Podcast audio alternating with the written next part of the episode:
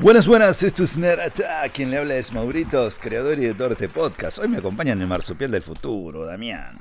Hola, charolas. Y Gida, el irlandés japonés Buenas, buenas. Buena gente, esta vez le traemos un podcast de recomendaciones solamente. Esto va a ser un podcast random, solamente de recomendaciones. Estamos preparando un posible podcast de Dragon Ball Z versus Saint Seiya o versus Caballeros de Zodíaco, como, como, lo conozco yo de chicos, pero eso será más adelante cuando esté toda la tropa. Hoy me acompañan solamente estos dos cofrades, así que vamos a arrancar con lo que estuvimos viendo, leyendo o jugando en esta semana, o en estas últimas dos semanas, mejor dicho. Así que arranca el marsupial del futuro. Bien, cómo no, les traigo una recomendación bastante eh, atípica. Eh, es una serie que está en Amazon Prime y se llama Broad Church, como iglesia ancha en inglés, Broad Church. La serie cuenta con la participación de dos Doctor Who. Uno es David Tennant, que lo, deben conocer, el flaquito este que es genial, el que hizo de, del señor Púrpura en, Jessica Jones. Y eh, Jodie Whittaker, que es la única Doctor Who que fue mujer hasta el momento. La serie transcurre en el pueblo de Broadchurch, que es un pueblito costero de Reino Unido, en la cual eh, sucede un asesinato.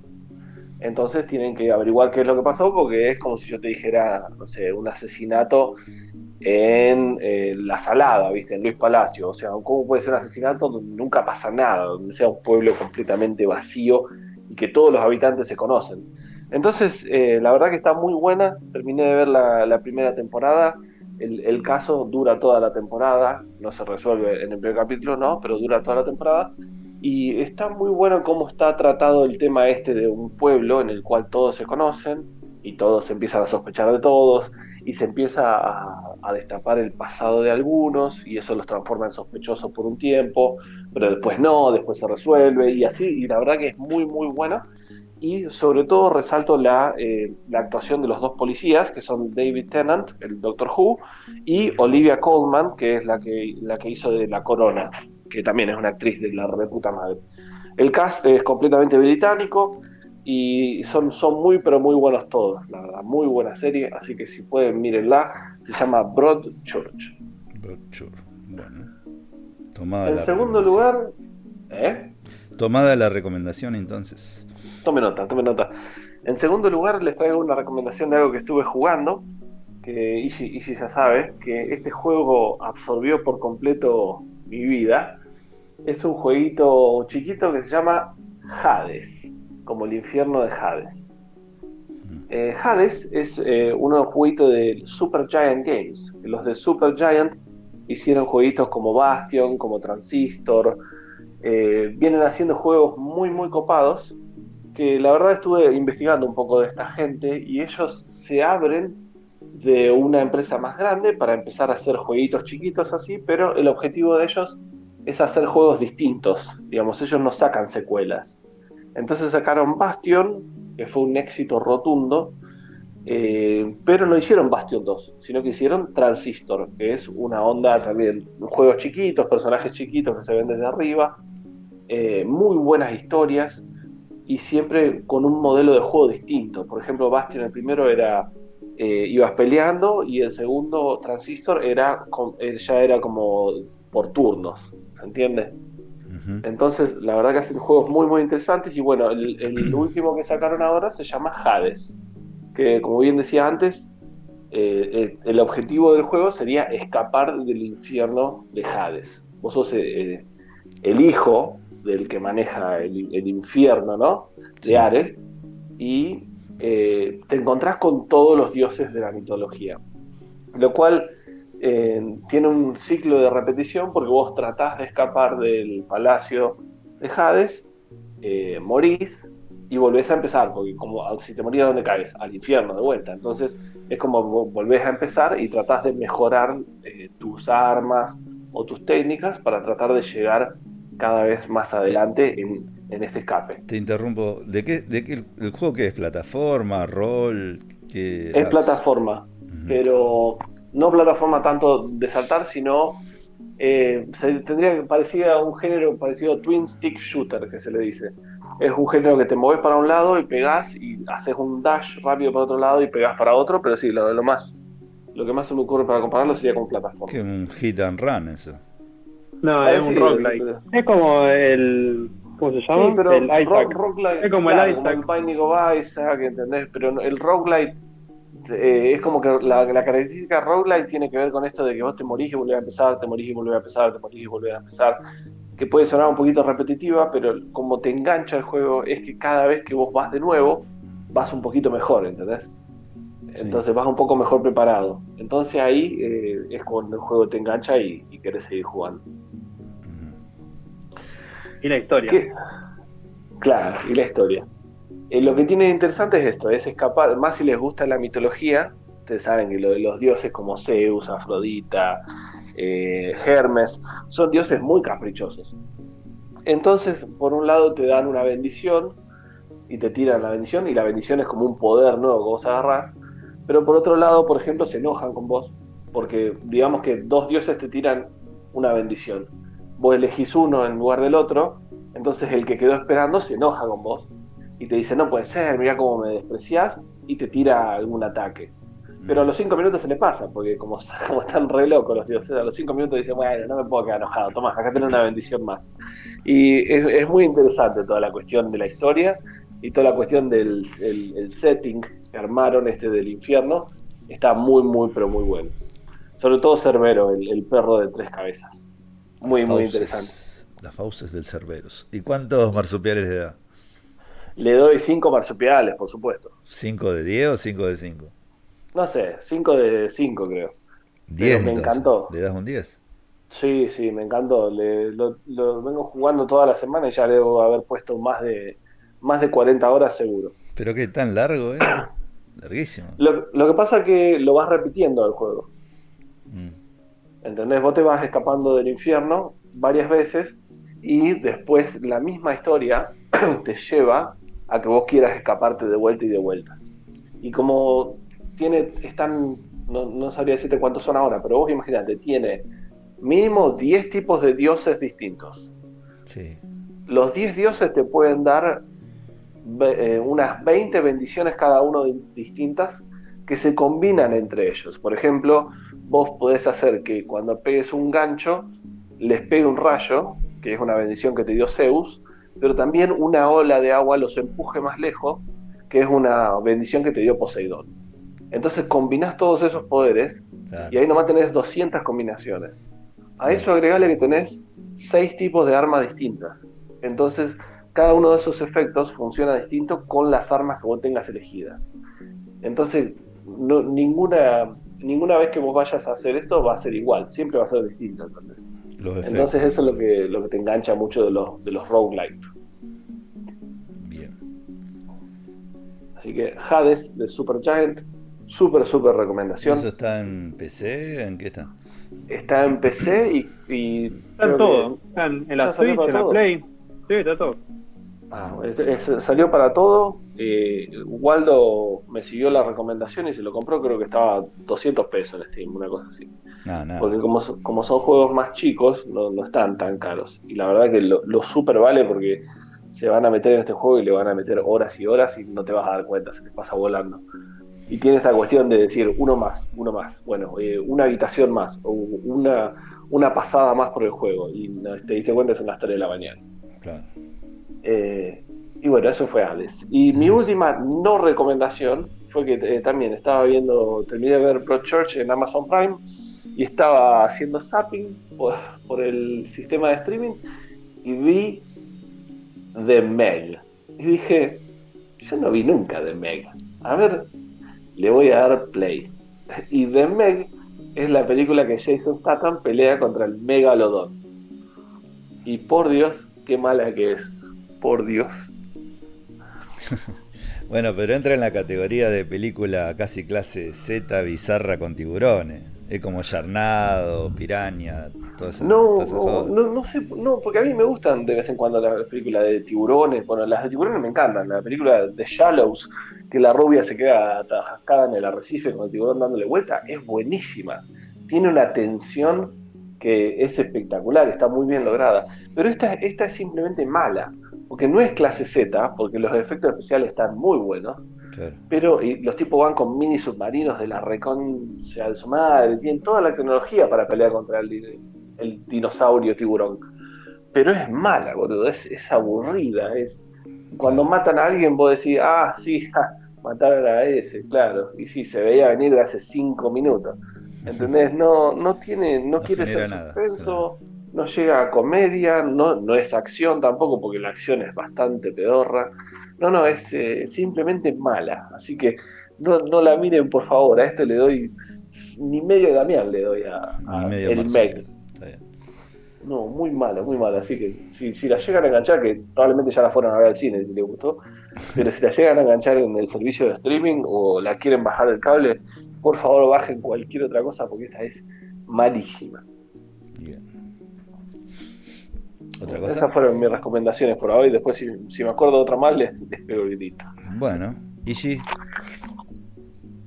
Oh, yo estuve bastante movido con esto del encierro y, y estar al pedo, bastante al pedo. Me, me estuve poniendo mucho al día con películas viejas, como venía comentando. Como les dije, volví a ver Roger Rabbit, Cool World, entre las más destacadas, me parece. La verdad que son realmente son películas, son joyas que hay que volver a verlas porque yo la vi cuando era muy chico, muy chico. Me acuerdo que Roger Rabbit habré tenido ni 10 años cuando la vi. Y verla de nuevo, personajes existentes hasta ese momento de Disney y Warner en la pantalla juntos, Box Bunny y Mickey, es algo que creo que en este momento debe ser imposible. O, qué sé o sea, ¿quién desembolsaría lo necesario para tener a Box Bunny y Mickey en la pantalla en este momento? Creo que no es ni, ni Elon Musk con el de Amazon junto lo, lo podrían pagar. Así que si tienen un si tienen una chance de, verlo, la verdad que está bueno. Y después de nuevo, no hablamos de The Voice, hablamos que terminamos de ver The Voice, terminó la temporada Sí, de sí. The Voice. Eh, no, no hablamos, pero sí, yo la terminé, Dami también. eh, no sé, creo que los tres que estamos acá sí podemos hablar de, de hoy, lo terminamos todo. Va, no sé, Damián. tranquilo, pero sí, sí, sin spoilers, si se puede. Ah, no, la vi- no viste todavía de Boy, también. No, la gente que tiene que laburar, boludo. ¿qué le vamos Si te viste la, la del tiburón contra hijo de puta. ¿qué decís? ¡Sos un hijo de puta! No puedo, Claro, boludo, tenías que laburar y ver el make. claro, y jugar al jueguito ese 500 horas. Ah, no puede ser. Bueno, no importa, no, listo, Ishi, pasa para otro podcast. Te, te la, te la voy a spoilear, o sea, pasa Superman y o sea, anda a mirar la del tiburón. curtite. Te la voy a spoiler. Pero bueno, ya fue, de último lo, lo hablamos en otro podcast. La verdad que, que da para, para hablarlo un poquito más. Y Sin- la verdad que yo quisiera hacer un podcast de serie de superhéroes sí, y ahí meter de Boy, pero bueno, hay que ver, hay que ver porque a veces se complica. Pero sí, di Sí. Ishi, por favor. Sí, sí, no, para no spoiler nada, ni, ni nada, yo que leí el cómic y era muy crítico de la serie en eso de que se tomó muchas libertades y estaba haciendo muchas cosas diferentes. Después de ver cómo termina la segunda temporada, eh, cierra, me cierra a mí como precuela del cómic, más que más que un seguimiento de cómo venía evolucionando la serie y la verdad que estuvo estuvo bueno como, como lo cerraron y el camino que está tomando. No sé si vos pensás igual. Eh, sí, yo sin spoilear, porque no, no quiero que, que Damián me spoilee la del tiburón, esa de Mec. Así que, no, sin, eh, sin spoilear, eh, en rasgos generales hablando, eh, la historia me pareció mucho más floja que la primera temporada. Para mí, es decir, para mí no hubo un episodio como el cuarto episodio de la primera temporada que fue el del avión. Para mí no hubo un episodio así, tan zarpado. tan- Fue tremenda. La primera temporada para mí fue tremenda. Eh, me gustó el, el penúltimo y el último capítulo. Me parece que fueron lo- los que más me gustaron. Y sé que a vos te va a jorobar Ishida, pero me terminó gustando un poquito más Umbrella Academy, salvo por el último capítulo de Umbrella Academy, al revés, al contrario de The Voice. Umbrella Academy, como dije antes, para mí venía muy bien la segunda temporada, después entró a partir del cuarto quinto capítulo. Pero los personajes, digamos, es como que me copan más los personajes de Umbrella Academy que los de The Voice. De The Voice me copa Homelander y nada más. Los demás están muy girando alrededor de, de Homelander. Eso es lo que. O capitanazo, como le ponen los subtítulos ahí en Netflix. Pero, el capitanazo. El capitanazo. Qué hijo de puta, boludo. Es como el de. No sé si se acuerdan, en, en MTV estaba la serie esa de La Casa de los Dibujos Animados. Claro, eh, que estaba eh, el, el, que era un superhéroe de PlayStation, el capitanazo le decía Gay Station. Me acuerdo. El elfo. Ahí apareció un Waldo. Eh, El elfo, sí, sí. Pero no. Em, también se, llamaba Capitanazo también. Sí, Capitanazo. Pero. Eh, a mí Capitanazo me suena a los Simpsons cuando le dice, y como algunos de ustedes me llaman, el cochinote. El cochinote, claro. es decir, eh, The Voice tiene un super personaje tremendo que si no fuera por, por para mí The Voice no sería ni la mitad de lo que es. Es decir, gira todo en torno a ese personaje, ese personaje se lleva todo, es el que mejor actúa, el que más te llama la atención, el que quiere ver qué va a hacer. Y esa es la diferencia para mí con Umbrella Academy. Umbrella Academy tiene personajes que más querible para mí, es decir, el grupo, la familia, me llama más. A diferencia de lo que le falta es un, buen enemigo, eso es lo que le falta a Umbrella Academy. Y, el, pasa a mí en y a los últimos eh, capítulos de Umbrella Academy no, no me cerró. Al revés del de The Voice, el penúltimo y el último me gustaron. Y eso es lo que puedo decirte, Marsupial, sin, sin spoilearte el final de The Voice porque no la viste.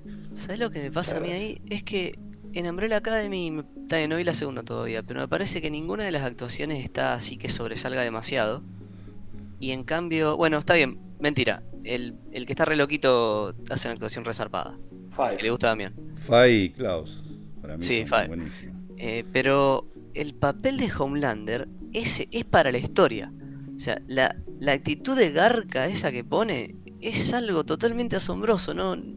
son de las que vos realmente te quedás con que el personaje es ese tipo, ese tipo del personaje y nunca más nadie puede llenar los zapatos así. Sí, sí, sí, son emblemáticos como el Joker de Joaquín Phoenix o, o el Batman de Michael Keaton. Y voy a tener una referencia que no me la van a aplaudir, pero la una vez que vi una cosa así tan zarpada en un personaje tan, pero tan bien actuado que la persona lo entendió tan profundo, es el personaje de, Dolores Umbridge en Harry Potter. Sí, la vieja. Es muy, muy, muy zarpado, así.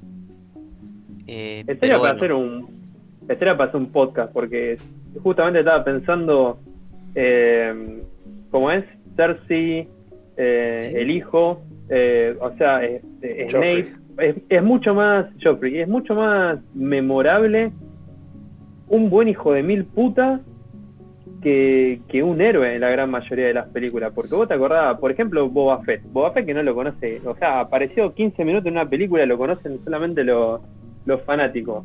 Y es una cosa que vos decís, pero ¿de dónde salió? Y, o sea, siempre te cae mucho más, o te pega mucho más un, un malo, un villano mal, bien actuado que un héroe bien actuado. Darth Vader, Scarface, o sea, así. De hecho, rápido esa historia de gente que interpretó papeles malos que, que les complica la vida en la calle, en la vida real. Perdón, acá me, acá me faltaría el Leo para empezar a hacer el análisis literario y psicológico, pero eso me parece completamente normal, porque el héroe en la historia generalmente hace lo que se debe hacer, digamos, lo correcto, lo que, lo que uno le gusta pensar que uno haría, pero el villano te seduce un poco más porque apela a esa naturaleza de mierda que tenemos adentro. Eso es lo que dijo Obi-Wan cuando le decía a Luke Walker que el lado oscuro era seductor y que te llamaba más, es decir, eh, tiene eso, el, el, malo, el villano, digamos. Por eso también llama la atención y es más, en The Voice, eh, el día que si llegan a eliminar a Lander se termina The Voice. Chao. Sí, a la, frase, justamente la frase de que tu historia es tan buena como, como lo malo que sea tu villano es posta. Sí, sí, el villano es importantísimo. Sí, sí, totalmente. Eh, tiene que estar a la altura o, superar. Y mejor si supera, como dijiste recién, no sé quién dijo Vader, boludo. Vader. Sí, en, alguna de las mejores historias, justamente lo, que logran es que el villano no gane, pero que la razón por la que pierda sea una especie de pelotudes, digamos, algo que, que no estaba en él. Digamos, que, que, te quede la sensación de que ganaron de pedo los buenos. No, más, vos imaginate Marvel, ¿cuánta? 20 películas hasta que invocaron un buen villano como fue Thanos, porque está llena de malos villanos, toda la saga de Marvel, todo el, el, MCU está lleno de enemigos mal hechos, hasta que la invocaron con Thanos. Porque creo que fue. El más memorable va a ser siempre la abominación, el que peleó con. Uy, de Abomination, qué verga que era eso. Era un Doomsday, boludo. Siempre me copó Cock. Eh, Loki, Loki es buen malo también. Eh, pero, no es malo. claro, es un antihéroe, digamos. Claro. Pero. Porque lo mismo, lo mismo voy a decir. Lo mismo voy a decir de Punisher eh, en, la segunda temporada de, de Daredevil. Qué este, bueno, o sea, es terrible. Personaje Punisher, por favor, sí. Terrible villano, pero en realidad no es un villano, es un, es un antihéroe que justamente por lo bueno que es Daredevil hace que sea malo lo que hace Sí, sí, tenés varios, tenés Spawn, tenés Venom, son todos eh, villanos entre comillas, digamos, porque más de una vez ayudan al bueno o, sus causas por ahí son, no sé si entendibles, pero podés llegar a empatizar en algún sentido, ¿viste? Claro. Lo de Homelander no, Homelander es un narcisista hijo de remil puta que te genera un odio y que decís ¿por qué lo quiero este hijo de puta? ¿Viste? ¿Por qué, por qué, si es tan la cara de Garca que hace, tipo, por Dios. No, más que es, lo mejor hecho de un Superman hijo de puta. Es lo mejor hecho, lo mejor logrado. Eh, Pero también, o sea, la, serie te lleva, sin spoiler, te lleva a entender un poco de que es hijo de puta, narcisista y todo lo que quieras, también por cómo lo criaron. O sea, no estuvo en el mejor ambiente. Lógico. No estuvo en el mejor ambiente como para que sea criado eh, como un Superman. Por ejemplo, por eso no me acuerdo en qué, no me acuerdo en qué cómic o si era una película animada de Superman en que se como que ponen en duda que hubiera no que hubiera pasado, pero que hubiera sido si Superman no era criado por los padres o sea, si caía en el mismo lugar, pero. Tenés dos historias de eso: tenés Red Sun y tenés ah, Dark Knight.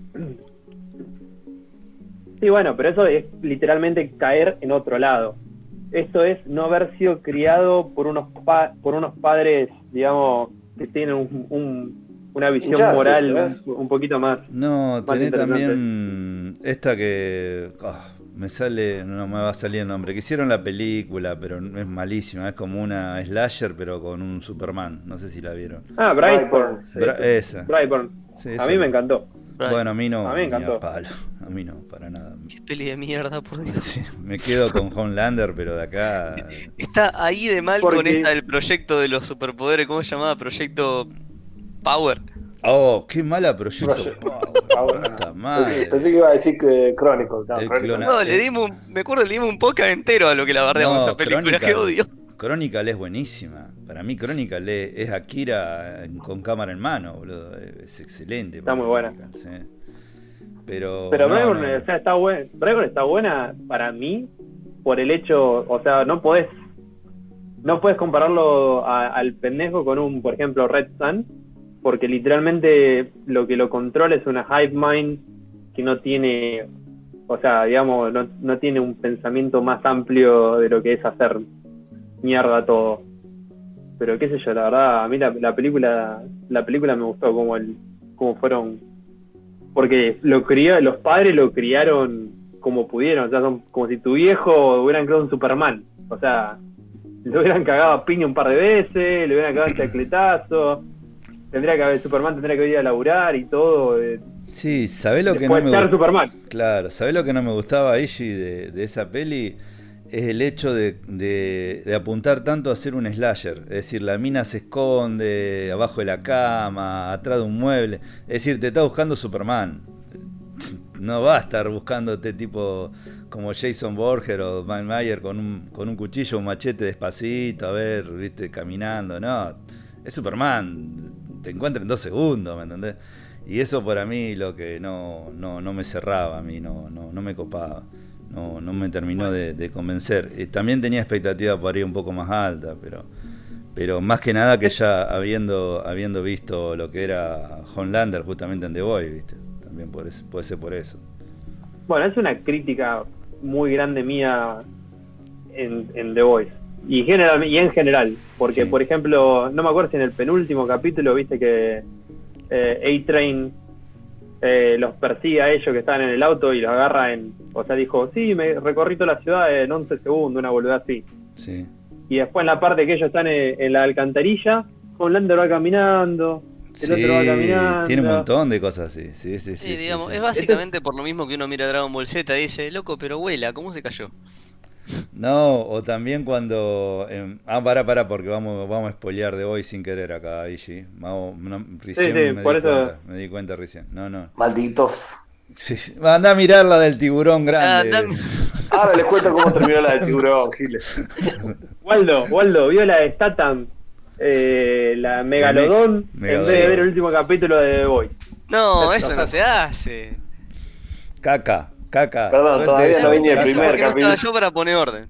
Todavía ni arranqué la segunda temporada de Marsupial. Si el último capítulo. Son hijo de puta. Marsupial, no, coma eso, que caca. Escupí eso. Caca, caca, Malo, feo, enemigo, caca. Feo. Estaba viendo de reojo. Te va a hacer mal. Caca. Eh, no, bueno, eh, Ishi, ¿algo más? Porque salimos para cualquier lado. sí, sí, bueno, no importa. Eh, tengo un par más de cosas para, para recomendar terminé viendo, eh, ¿cómo se llamaba? Eh, Cuties. Cuties. Eh, no sé cómo le habrán puesto en, español. En francés era. Ay, ¿cómo será en francés? La película de la controversia. Sí, la película de la controversia, la de las pendejas que, que bailan semi en pelota, digamos. Sí, sí, sí, el concurso de belleza de nena que hacen mucho en Estados Unidos, que el Little Miss Sunshine lo muestra eso. Sí, Sí, pero no, en realidad no es. O sea, la película nada que ver con eso. Mm. Eh, la, la, vi, la verdad que está muy buena la película, en general, o sea, en general.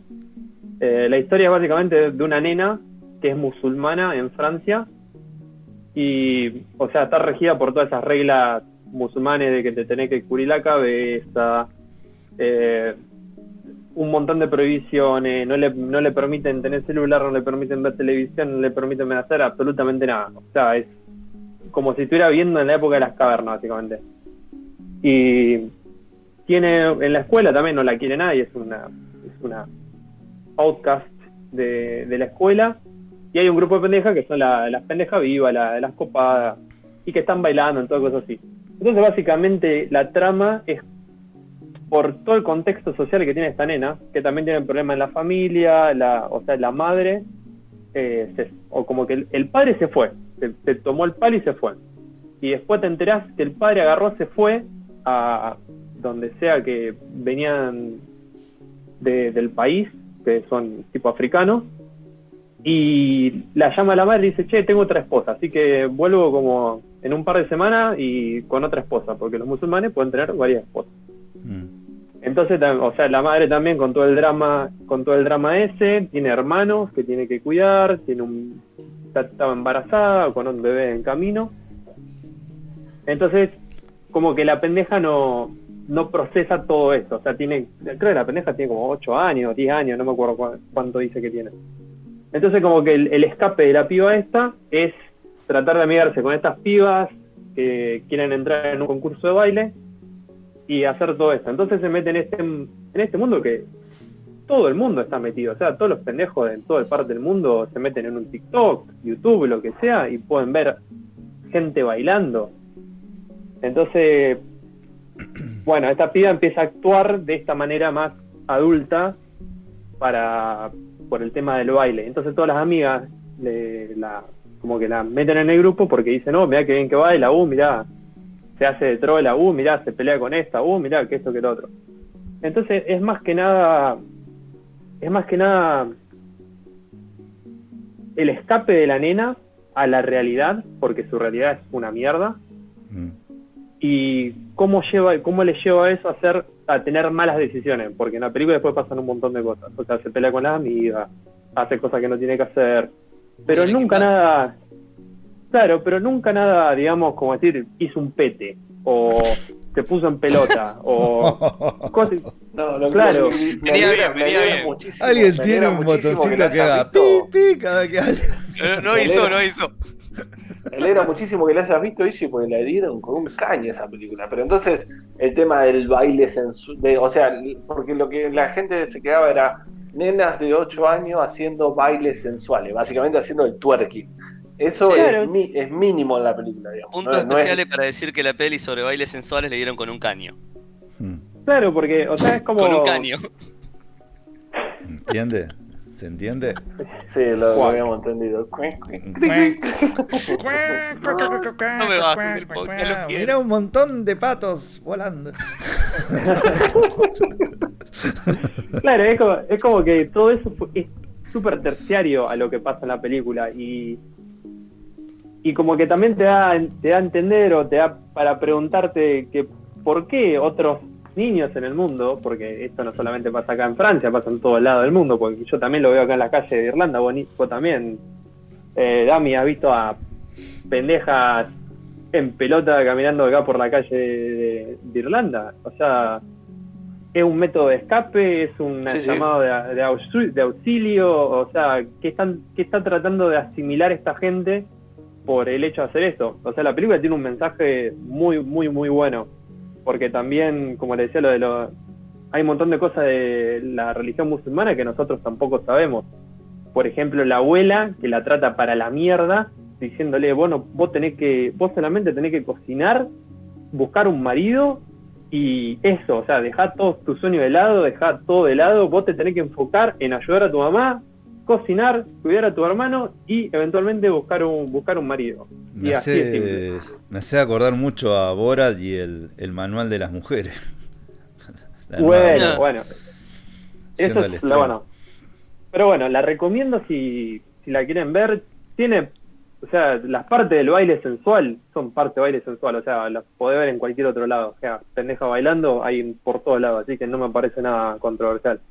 Pero la película en general, muy buena película, muy buena historia, está re bien filmada, tiene un mensaje muy bueno, así que denle para adelante si, si la quieren ver.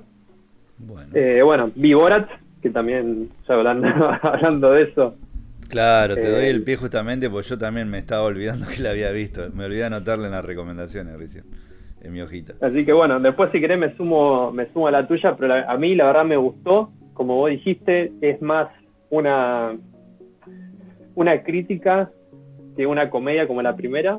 Eh, por lo que tengo entendido, eh, cuando empezaron a filmarla, pues la, fir- la firmaron como hace dos años, la trataron de empezar a filmar hace como 12 años atrás.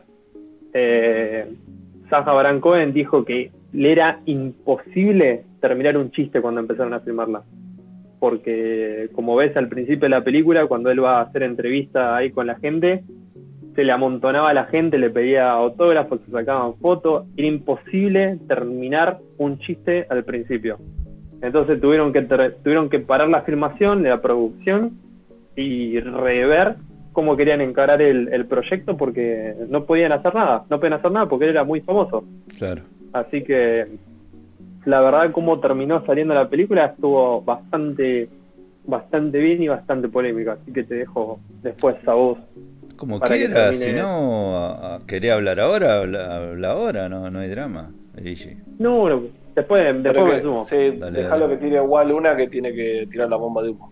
Bueno, Eh, bueno, sí, yo tengo unos 10 minutitos y quería hacer tipo la aparición estelar, dejar algo y después me iba. O sea que podría dejar una bomba, así después se pelean y yo me voy y todas esas cosas que no hace. Eh, bueno, a ver, eh, primero una cosa, lo trato de decir rápido, es que esta season de anime está copada. Si querés tomar esa posta vos después, Ichi, está, está bueno. Eh, hay lindo, lindo anime esta season. Como que se está recuperando un poquitito la industria del coronavirus y eh, aparecieron más que la season pasada que estaba súper corta en cantidad. Hay bastante para ver y hay tres o cuatro joyitas particularmente buenas que están súper recomendables y vienen interesantísimas. Así rápido menciono. Hay uno que se llama Kamitachi ni Hiware Tao Toko, que es una muy copada pero muy pacífica, una serie muy sencilla sobre un pendejo que hace tipo beast taming. y los usa los animalitos, son, son slimes, todo, está, bueno. Eh, otro rápido, Muno Nanana, así, cáguense de risa y listo. Lo eh, mataste ahí a Yalo cuando tenga que hacer la reseña, te mata, boludo. Eh, hay uno que se llama Muno Nanana, que es uno básicamente de asesinatos. Es una escuela donde hay una pendeja que lo está matando a todo de callada de a uno y es la versión Among Us de, de Boku no Hero Academia. Está muy bueno. Eh, me gustó porque aparte lo puedo deletrear a veces. Me meto en la compu y pongo buscar. Después les doy. No, no, no, no, no, no. Después les doy. No puede ser. Es una forma de racismo eso. Déjalo, déjalo que termine. Déjalo. Tiene la palabra, Waldo. Ni que fuera chino. Eh, hay otro muy copado que se llama Jujutsu Kaisen. Ese es más sencillo. Eh, que también es así de, de Demon Slaying. Con una animación muy zarpada. No sé si la premisa de la historia se zarpa tanto, pero la animación está bárbara. Eh, y después hay otro que se llama A Hundred Man.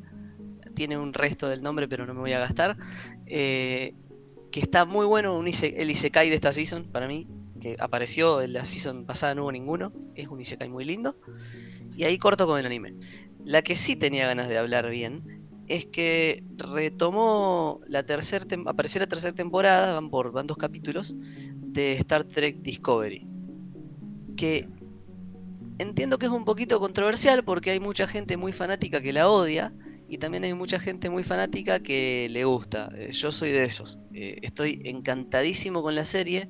Me gusta mucho el rumbo que tomaron. Me gusta mucho la, vuelta que hicieron para poder seguir trabajando en un universo que todavía, para todo lo que existe, han encontrado la, vuelta de rosca para poder tener una especie de hoja en blanco en un universo ya tan cargado, ¿no? que no es fácil. Claro, sí, sí. Y, está muy bueno eso, está muy copado que tengan la libertad que tienen sin haber dejado el canon de todo lo que viene, de todo lo que sabemos que existe de Star Trek. Eh, tiene una vuelta un poquito más oscura, tiene unas complicaciones nuevas. Me encantan los personajes, el personaje principal de Michael Burnham es muy zarpado. Parece que la actriz es grosa, cómo lo hace, cómo lo lleva, te, te vende mucho lo que pasa. Eh, la caracterización de Spock que hicieron en esta serie me encanta también, aunque supongo que esa es una afirmación muy controversial. ¿Qué sería el flaquito médico? El, caso el flaquito, sí. Sí, muy bueno. No, eh, me parece que vos estás pensando en el que era el pibe de Rent que tuvo todo el quilombo con Kane Spacey. El, de la, el que tiene tipo branquias, digo yo, que es re pacífico. Sí, no, ese, ese es Saru, es un, el comandante ah. Saru que ahora está siendo el capitán a esta altura. Eh, que era lo que estaba dejando para el último, básicamente. Me parece que es lo más zarpado de toda la serie. O sea, me parece súper loable que una persona con, con todo ese maquillaje, con todo ese con todo eso que tiene encima, pueda actuar y transmitir emoción como lo hace este loco. Eh, me parece súper sólido cómo te venden el personaje y su razón de ser. Eh, la historia de su raza. Tiene un capítulo entero dedicado al planeta y a cómo vuelve a su planeta ese hombre. Y creo que ese capítulo solo, que es de la segunda temporada, creo que el 8, eh, ese capítulo solo te justifica toda la serie hasta ahora. Y ese capítulo solo da para una película entera. Podría haber sido una peli standalone y hubiera sido una excelente trama. Igual, perdón por el paréntesis, pero el que hace de Saru eh, no, es, no es novedad que sea tan bueno con maquillaje porque es el que estuvo en Hellboy, en The Shape of Water, en El laberinto del fauno. El tipo hizo toda su carrera con maquillaje. El tipo tiene algo muy, muy especial que te vende como natural manerismos totalmente alienígenas. Eh, en, esta, en este último capítulo, por ejemplo, notaba que en un momento te lo enfocan desde atrás caminando a la par con otra persona y viste como vos normalmente, un caminar normal es ir llevando los brazos un poquito de cada lado, cómo moves los brazos. El tipo encontró una forma de caminar como muy erguido, de, alto que es, porque es altísimo el personaje, pero lleva la espalda como inclinada hacia atrás y los brazos, en vez de llevarlo colgando como nosotros los llevamos moviéndolos, los lleva detrás de la espalda, sueltos. Y, y es una cosa que vos decís, no podés verte tan natural haciendo algo tan atípico, porque en el abajo de ese maquillaje hay un ser humano. Sí, eh, el Leo siempre lo nombra, no me acuerdo ahora el nombre del, actor, que no, no, me eh, sale. un nombre medio español, eh. no es un nombre inglés el que tiene. Pero no, me no, no, es súper inglés, se llama Doug Jones. Ah, no, entonces no es él. No, no, no es el que dice Leo entonces. Em, así que bueno, quiero recomendar mucho Star Trek Discovery. Es un lindo momento para retomarla a los que no. A los que la vienen siguiendo y a los que no la conocen, tienen dos temporadas hermosas para ver. Eh, y bueno, eso, eso es lo que vine a traer. Genial. Si me permitís una aclaración, Waldo, que creo que, que vale la pena decirlo, y que es lo que me pasa a mí, y creo que le pasa a Mauro también no eh, para tanto para vos y para el, público otaku que nos escuche no es que no es que los bardeamos sino que nosotros estamos ahí como dos chicos esperando a decir lo va a decir lo va a decir lo va a decir y después no, podemos creer que te salga todo el nombre el choclo de nombre boludo. Son muchos años ¿cómo hace para acordarte boludo son larguísimos esos nombres. Entonces es, más que nada admiración de cómo puede ser que te salgan esos nombres súper largos. pues yo vi, yo vi Saint y Dragon Ball ya está. Esos nombres son fáciles es que, posta, es, digamos, ¿por qué podés hablar en español y en inglés? Eventualmente lo vas levantando. O sea, después de tantos años de anime hay un montón de líneas que uno las escucha y las entiende sin haber leído. Claro, eh, que, no sé si vos o Ishi me tiran la, la línea esa de la minita que anuncia como la Sakarimastaco, que dice. Ahora no sponsor no te de Okarishimas. Es. Qué loco. Muy bueno. Perdón, soy feliz con muy poco. Pota que dice, hoy nos auspician estos sponsors. claro, es, simplemente eso, ¿no? no tiene vuelta. Vamos a grabar un no está, pero con Nerd Attack. Hoy nos auspicia Nerd Attack. Nerdomancer siempre se presenta así, con eso que dije recién Waldo.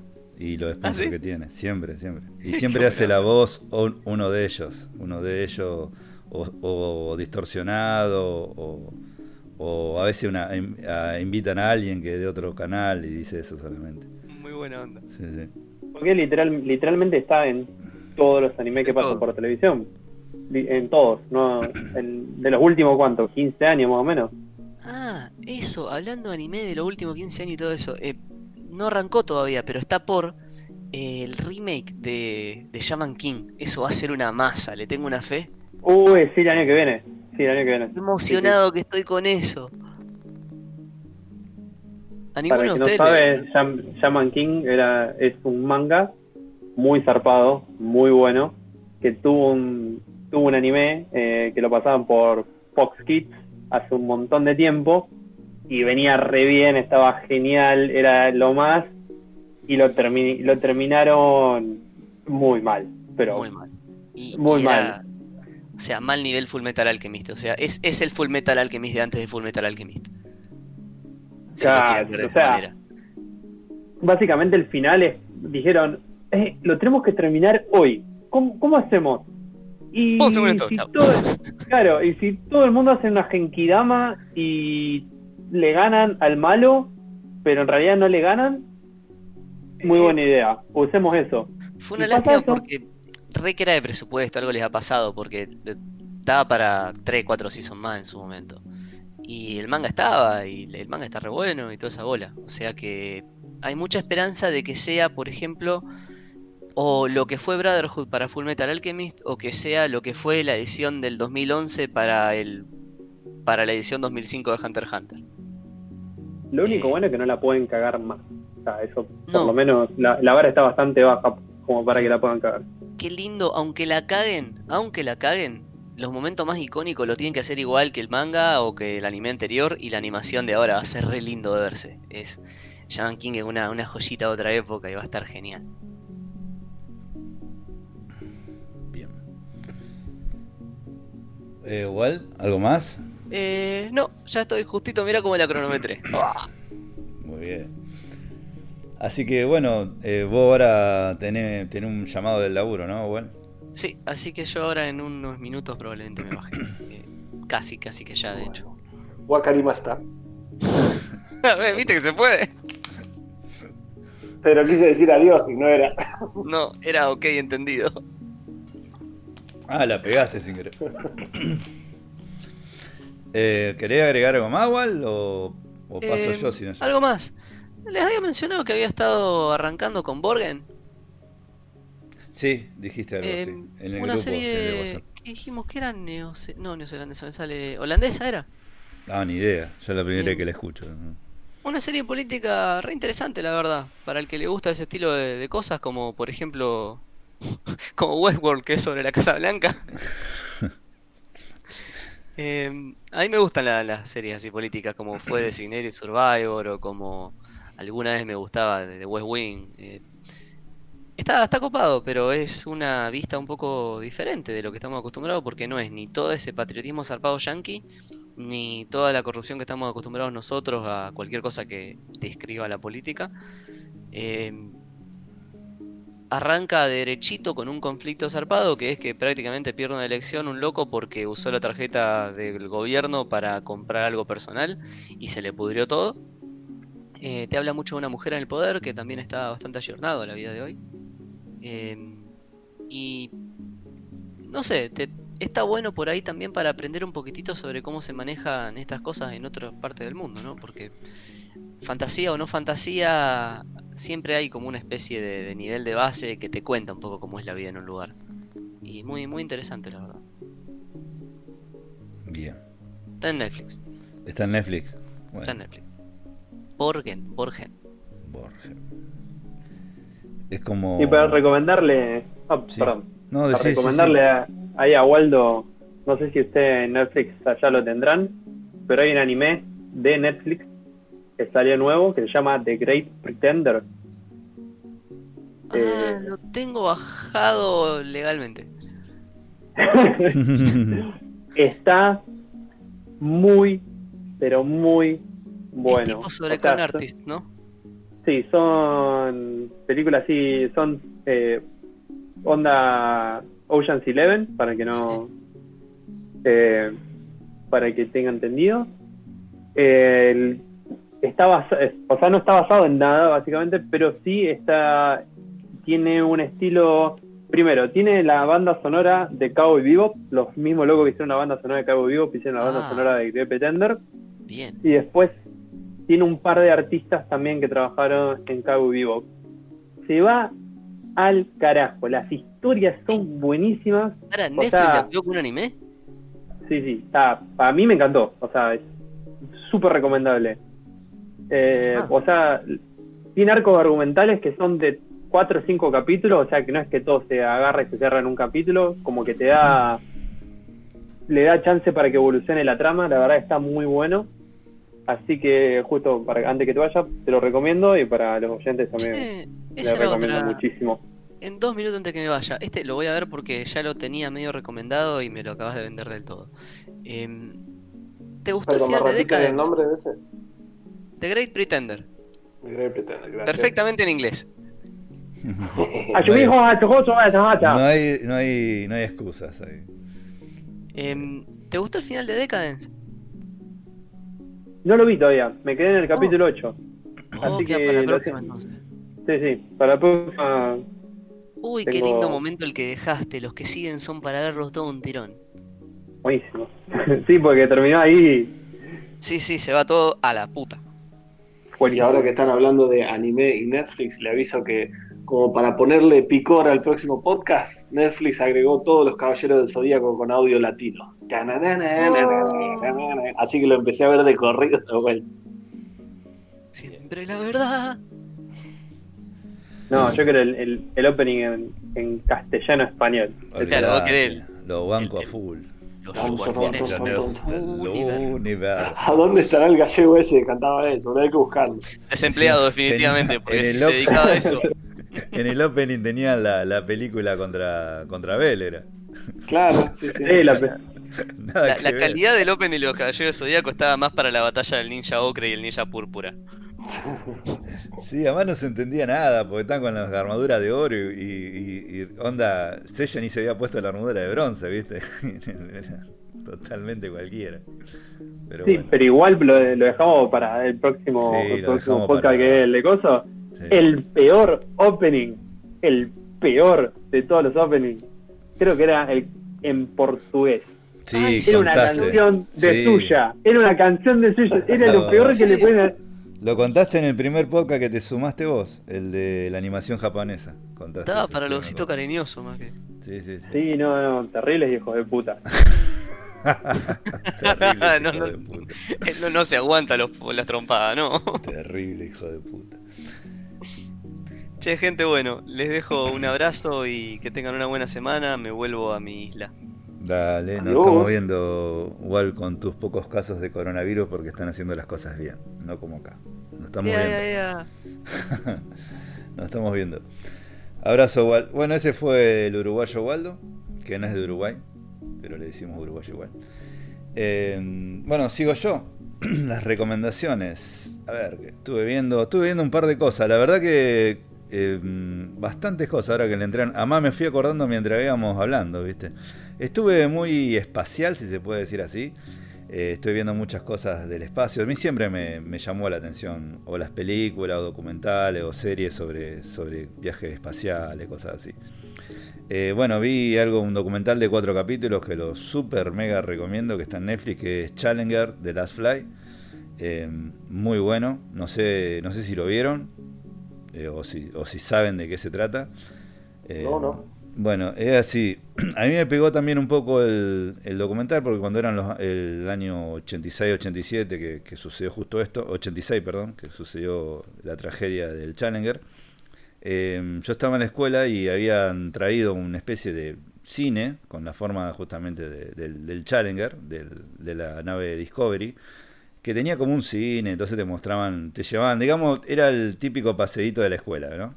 Entonces te llevaban ahí, subías al Discovery te pasaban un documental de la NASA, viste, todos nosotros éramos re chiquitos, estábamos re emocionados. Había mucha expectativa con el tema de esta maestra que iba a ser la primer civil de ir al espacio, ¿no? Además hubo una selección grande entre distintos profesores, bueno, y esta chica cerraba en todo porque tenía, además de que tenía un estado físico de la puta madre, tenía una actitud positiva y fuerza mental que la catalogaban para hacerla mejor, digamos, para mandarla al espacio. Eh, bueno, no sé si, como sabrán, lo del Challenger explotó al poco tiempo que, despegó. Y bueno, sí, eso, eso sabías. El, eh, a, mí en ese momento me acuerdo yo era chico y a todos los, chicos en la escuela cuando nos contó la maestra nos contó casi con lágrimas en los ojos porque fue, fue tremendo, fue un choque tremendo.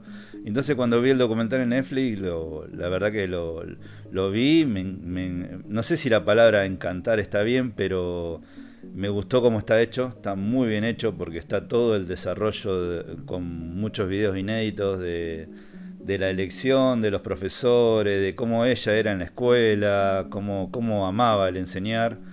Eh, los chicos la querían muchísimo, pero muchísimo. Era una persona que. ¿Viste esas personas que son muy queribles? Además, si ven fotos de ella o, videos de ella, tiene cara de buena. Son esas personas que vos decís, esta es buena persona, ¿viste? Y bueno, todo el tema de la distintos eh, cosas que te pone la NASA, ¿no? O sea, física o mentalmente, prueba distinta, gravedad cero. Eh, la mina iba pasando todas las pruebas sin ningún problema y todos los demás decían va a ganar ella, va a ganar ella porque es la mejor, es la que, la que más está haciendo todo bien, digamos, mamá de prueba física, prueba de inteligencia, bueno. E incluso el presidente en ese momento que era Ronald Reagan la invitó a la Casa Blanca, tanto la que ganó como la que segunda, que salió segunda, que no, no fue, pero em, todo el tiempo la, llevaban como que, como salió segunda, digamos, no fue al espacio, menos mal, fue pobre, pero eh, hizo el mismo recorrido que, que la que ganó. Y bueno, y es muy, muy emocionante, porque también no, no voy a decir em, que no te pone contento por el momento de que vos ves que la, la, emoción de ella y lógico, después el golpe durísimo que, sobre todo de los padres que ven cómo despega y explota en el aire, digamos.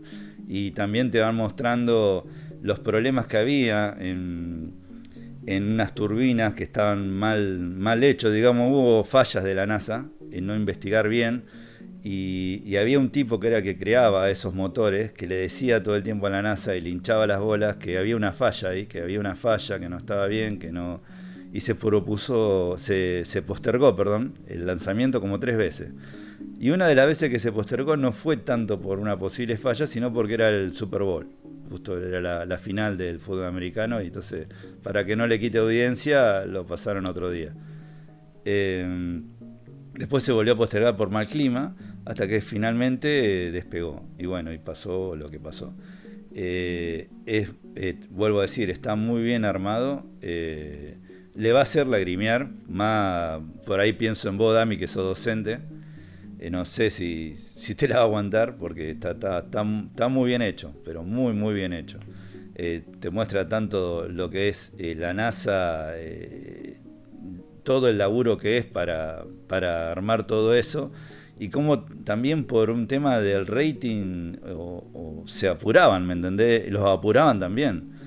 Y si no pasaba esto de lo que pasó con la maestra, el próximo en viajar iba a ser un nene, que el nene estaba ahí encima, era un actor, un rubiecito de lente que era actor de, de serie de Nickelodeon estaba ahí en el momento del despegue, él también vio cómo explotó el Challenger, y él iba a ser el siguiente en volar. Y olvídate, se canceló todo el programa, olvídate, chao, nunca más. Recién en, creo que en el 2003 volvió a viajar un civil, eh, pasó muchísimo tiempo.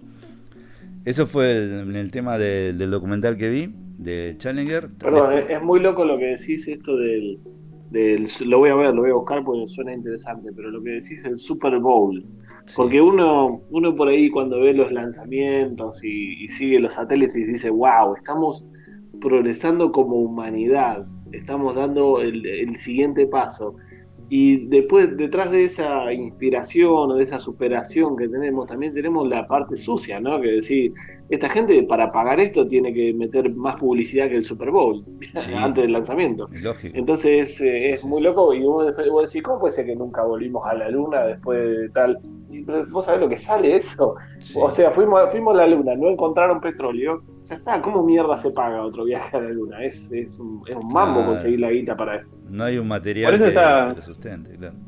¿Sí? Por eso está tan bueno, y a mí me gustó, eh, ¿cómo se llamaba? La serie esta de, Netflix, eh, Space. ¿Cómo era? Space Force. Space la de Carrel, Space, Force. Claro. Porque, o sea, también muestra también la cruda realidad. Es, o sea, le dicen, seguramente viene y le dice un alguien, no sabemos quién, porque el presidente le chupa un huevo, es la verdad. O sea, tiene que venir otra persona en un rango y decirte, necesitamos meter cuatro personas en la luna para el 2024. Arreglate. Esta la plata, y si podés vender empanada y juntar más plata, hacelo, pero esta la plata.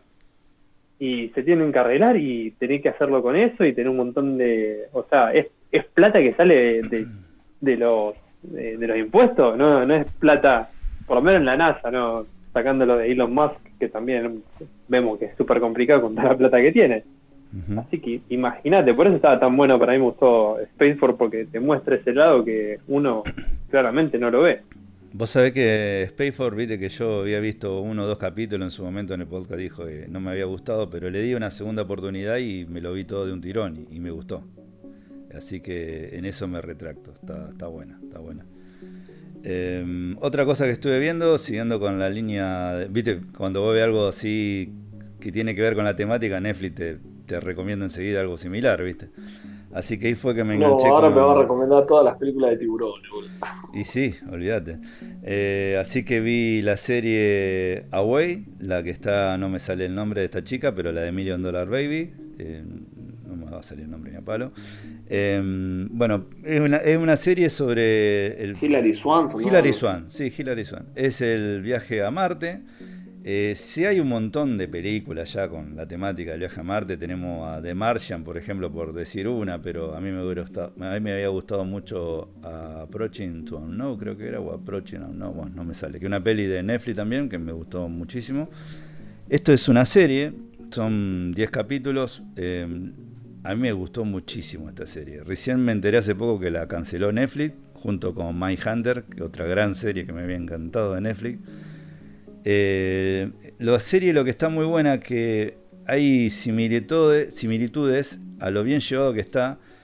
Eh, cuando yo vi el documental de Challenger o después vi también el documental de Apolo 11, que se lo vi en HBO, que es muy real como lo llevaron en la serie, es decir, el proyecto, la preparación, hasta cómo se maneja, hay un sector que se llama CANCOM, que está dentro de la NASA, que como Cancon, como la, como la empresa de videojuegos, igual, se, escribe exactamente igual, que es el monitoreo todo de la NASA, cómo se dan las órdenes, cómo se fijan hasta en lo más minucioso eh, de un proyecto tan grande como esto de mandar a, estas personas a, Marte. Eh, bueno, Hillary Swank, lógico, pertenece a Estados Unidos, pero después hay un comandante Popov, que es eh, ruso, que realmente para mí uno de los mejores personajes después hay un, hindú y después hay un muchacho de color afroamericano que es judío, que es como un especialista todo en lo que es botánica y, todo lo que es planta sería. Después también hay una, China, que China tiene gran peso porque financia gran parte de lo que es el viaje. Y está muy bueno porque al principio, y lógico, es un viaje larguísimo.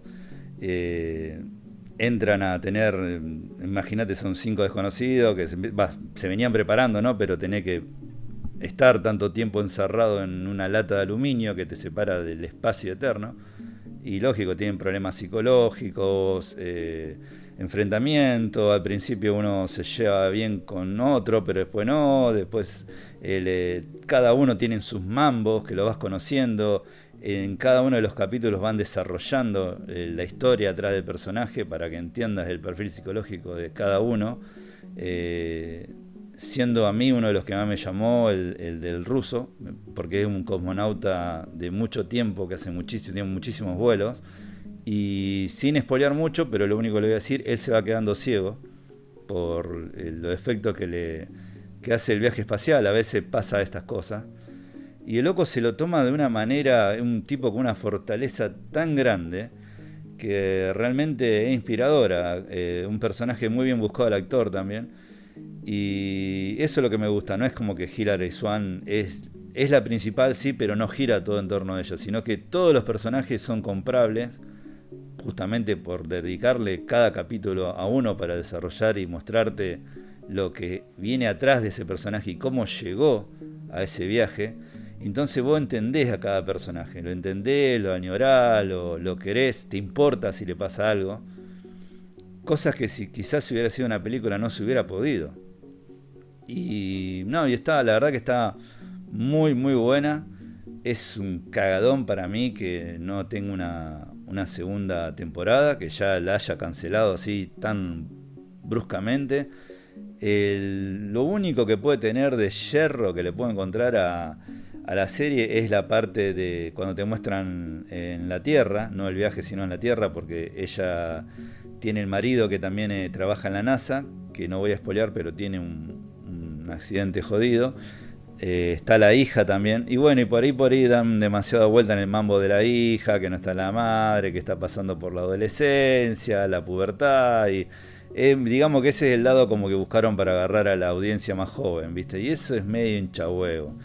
Eh, lógico que lo más interesante es el, viaje espacial a Marte, eso es lo que todo el tiempo te llama la atención, también como cuando tiene un problema distinto que lo tienen que resolver con las cosas que tienen, me hace acordar muchísimo Apolo 13, que pasó exactamente parecido, no sé si vieron la peli de Tom Hanks, pero que tiene que resolver, bueno, de Martian también te lo muestra, el resolver las cosas o los problemas con las cosas que vos tenés ahí. Y necesitas un estudio de ingeniería y unos cráneos terribles para tirarle las ideas a la gente que depende de vos, que está en la loma del chimango. Así que la recomiendo muchísimo, Away.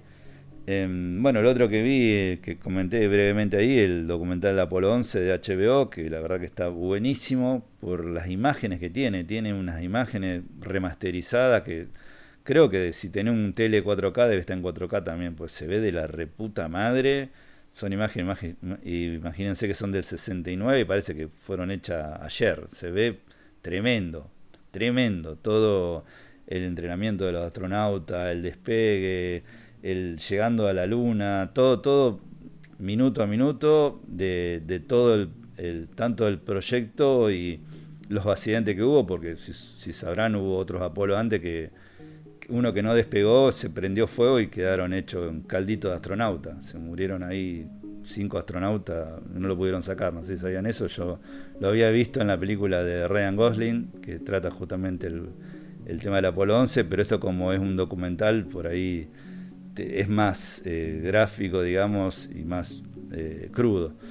eso es lo que es em, lo que es espacial que anduve todo lo que lo que estuve viendo en lo que, espacial con sede después anduve por el espacio anduve por el espacio eh, después estuve jugando jueguitos también jugué al Tomb Raider Rise of the Tomb Raider que más o menos le comenté en el grupito que tenemos de Ner Attack un juego está bueno está, bueno es decir yo venía muy enganchadísimo con los Uncharted me jugué al 1 al 2 al 3 al 4 eh, y el Tomb Raider, digamos que tiene otra mirada. No, no, no, no. Lara es, si bien súper sensual y está buenísimo jugar con Lara, pero es decir, falta esa chispa de Nathan Drake o esos chistes, viste, que tiene el Uncharted, esa, esa comedia que tiene todo el tiempo. Esto es todo muy serio, viste, muy, todo muy jodido. Eh, está, Yo te tengo, la analogía, te tengo la analogía perfecta. Uncharted es Marvel y Lara es ese. Totalmente, es así. Y está bien en parte que Tomb Raider haya ido por ese camino, porque si no sería una copia totalmente brutal de Uncharted y nada más. Así que está bien que hayan ido por ese camino. Pero lo que sí me, me rompió un poco las bolas es que, por ejemplo, yo le contaba al del Marsupial que el Uncharted vos viajás a distintos puntos todo el tiempo, viajás de un lado a otro y es como es como una mini vacaciones, si se quiere, ¿no? Jugando en la Play, lógico, pero acá no, acá estás en un sector, un mundo semi-libre, que es como, una, como si te digo las estepas de Siberia, creo que, pero un lugar muy frío, montaña, mucho hielo, pero no salís nunca de ahí. Todo el juego es en, ese lugar. Eh, la gráfica, lógico, le pega un choreo al Uncharted 4, pero este juego es de Xbox 360 y se remasterizó para, para Play 4, así que eh, me imagino lo que habrá sido jugar esto en Evo 360, la verdad que ovación de pie. Pero eh, se ve viejito, digamos, en momentos se, nota que, no es un juego de, Play 4. Pero la jugabilidad está buena, el juego está bueno, te atrapa, te, dan ganas de ganarle, es un juego no fácil, tiene sus momentos jodidos, tenés que saber, eh, más que nada, customizar las armas, eso es lo que tiene de diferencia el Uncharted, acá hay mucha mucho, eh, ¿cómo se diría usted que Juan rol saben más hablar de esto? Pero leveleo, no sé si sería. Claro, sí. Claro, eh, de mejorar tus armas, fijarte cuál es cuál conviene más. lo mejor casi siempre es el arco, el arco y la flecha es, mortal, Lara, con eso. Eh, la ropa que llevas, que, te sube niveles de, o de pegada, o resistencia, bueno, un montón de cosas, todo lo que tiene un rol, digamos. Y está bueno, es atrapante eso, me hace acordar mucho al, me hace acordar mucho el God of War.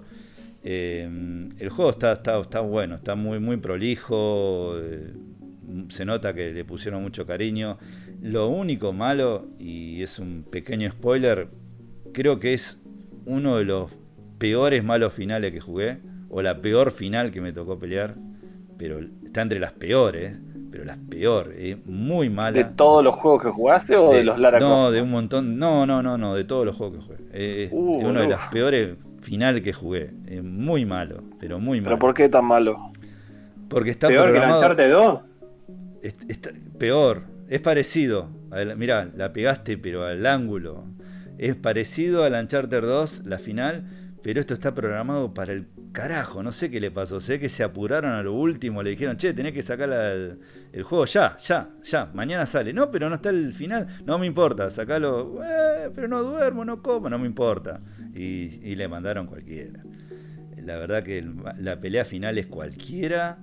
No peor, que, que, el Dying Light, que el Dying Light son tres eh, Quick Time Events, No, no, ni idea. Pero esto es como dijo, muy parecido a lo que dijo, pero muy parecido a lo que dijo eh, eh Ishii, muy parecido, pero peor, porque está programado como, como el culo. No, no, no, no, no, no quiero espolear, pero es muy malo, ¿me entendés? Muy malo y se termina enseguida. Es decir, es un juego del 2016, Mauro.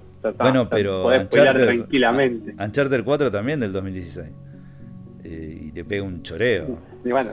Eh, Eso por Yo no digo que podés spoilear tranquilamente, o sea, pasaron Ah, cuatro años. bueno, bueno, sí, le spoileo. la- pasaron cuatro pero- años y una pandemia. Claro, o sea, tiralo, tiralo, sí, sí. Sí, sí, tiene razón. No, es así, mirá, el, el malo final es el típico malo maloso, muy parecido al Uncharted 2, el típico mercenario. Estos juegos casi siempre tienen un enemigo así. Eso pasable, digamos, ¿no? Lo, lo deja pasar. El tema que vos eh, quedás en un lugar que se está destruyendo contra este malo maloso con el que tiene una ametralladora y que te entra a buscar, ¿viste? Y bueno, vos tenés que despistarlo y atacarlo por la espalda y hacerlo cagar. El tema que vos si salís de frente, no te escondés y lo entrás a cagar a puñete, el loco no se defiende, no te tira un tiro, nada, no hace nada. Le pegás, le pegás, le pegás, pero el juego no deja que lo mates, por más que lo estés recagando a puñete con una chita de mano. No, el juego dice no, tenés que esconderte, tenés que tirar una latita, que el loco te dé la espalda y ahí recién Ah, está mal programado. Está digamos. programado Uh, para me- el orto. Está programado No sé, para a el vos, orto. Easy, pero a mí me está haciendo acordar a cierta parte del Last of Us 12. Yo no quería decir nada, pero sí. Eh, entonces, eso, eso me da por los huevos. Pero loco, es decir, de- si querés que no sea así, que vos me estás poniendo una regla en el juego que me decís, no, lo tenés que matar como yo te digo, bueno, hacé que loco, yo apenas me acerco, me pegue un culatazo en la nariz y me la haga pensar dos veces acercarme. Pero no que yo... Of Us estoy- 2. No que, no que yo te- lo, lo caga a palo, lo caga a palo, le pegue, le pegue, le pegue, y el loco no, no pone ninguna resistencia, pero para nada. Y cuando le encontré la vuelta al este pedioso y bodrio Steel, porque es malísimo, eh, de tirarle una latita y que loco te dé la espalda, lo maté en dos segundos. Es decir, no, no, no es que un malo que va a pelearlo un montón de veces te encontré la vuelta. No, es facilísimo. Es facilísimo. Entonces te quedas con. Eh, eh, ya está. Y me hizo acordar mucho un juego de hace. Voy a hablar del año 45. El MDK, el MDK, también en su momento un juegazo, juegazo innovador. Cuando le gané en PC, el final fue una poronga. Y el personaje tuyo se va corriendo y se acuesta sobre las letras MDK y ya está, crédito, se terminó. Una verga.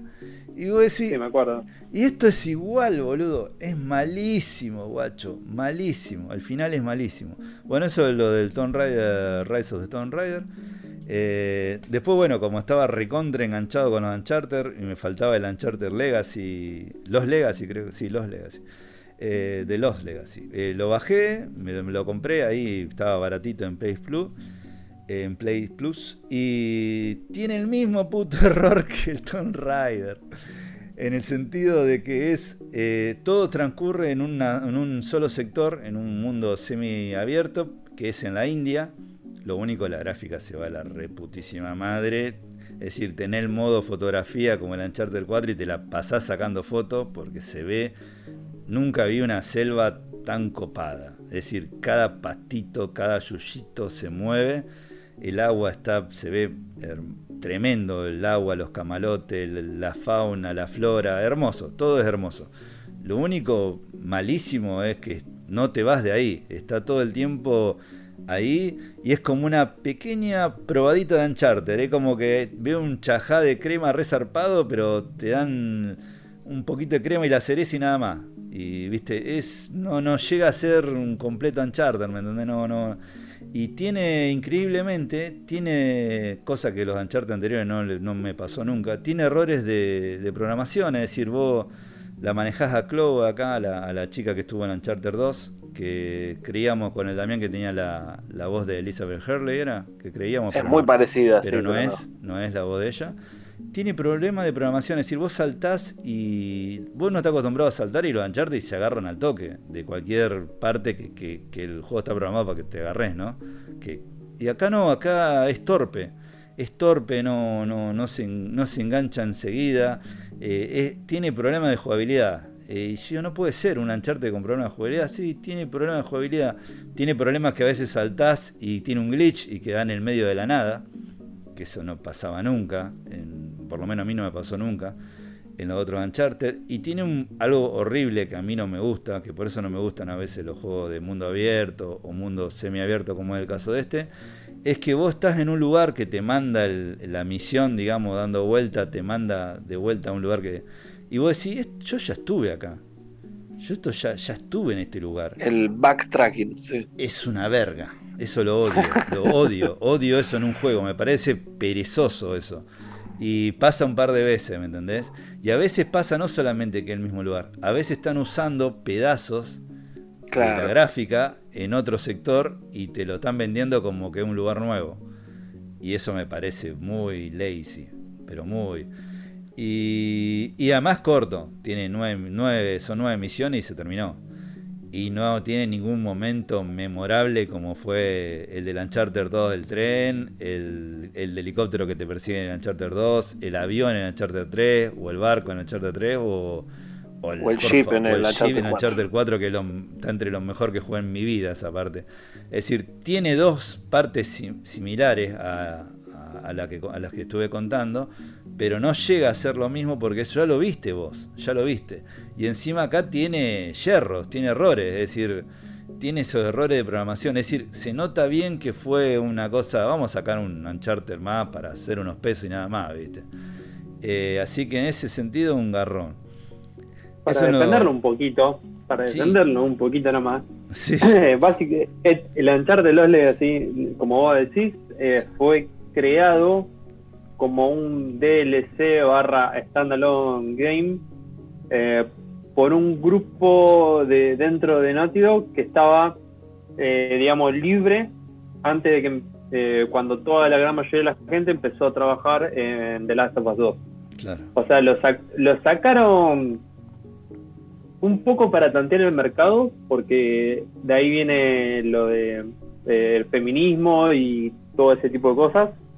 Eh, para tantear el mercado para The Last of Us 2 y se enfocaron más en la historia que en la jugabilidad, porque literalmente el motor, la jugabilidad y los assets es todo lo mismo que ya tenían en, en Uncharted 4, o sea, no, no crearon nada nuevo para el juego, ya estaba todo creado básicamente. Es, es, lo mismo que se va a pasar ahora con el Spider-Man Miles Morales.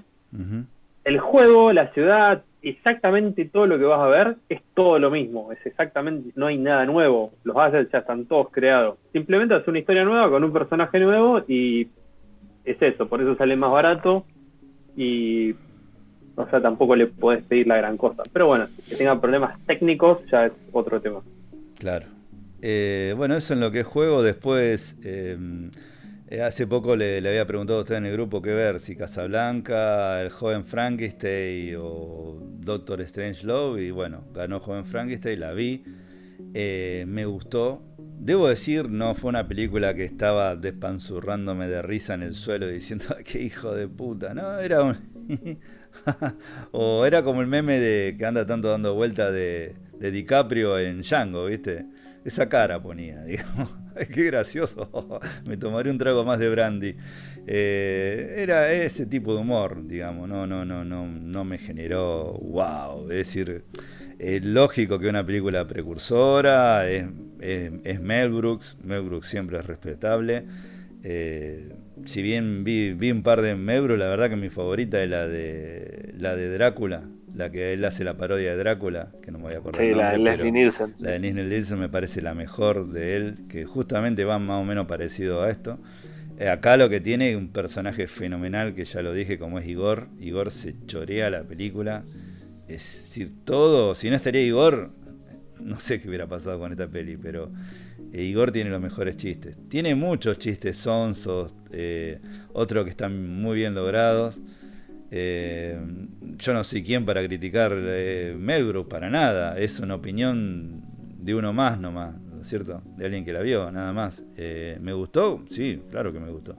Pero no, no, no, no te puedo decir a la mejor comedia que vi, por favor, esto es.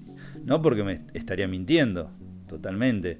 Me parece que, qué sé yo, otras películas y que no son de Mel como Hot Shots o acá le pusieron ¿Dónde está el piloto? Me parecen mucho más graciosas y, si bien más van muy parecidas a la temática y van a la parodia, como Mel Brooks, me, causaron más gracia.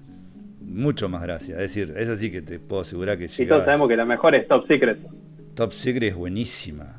Es buenísima. Top Secret es, algo que no fue valorado en su momento. Tiene una pelea bajo el agua, coordinada bajo el agua. Escuchame. Eso pone amor a la comedia ¿Me entendés? No La escena que está hecha en reversa.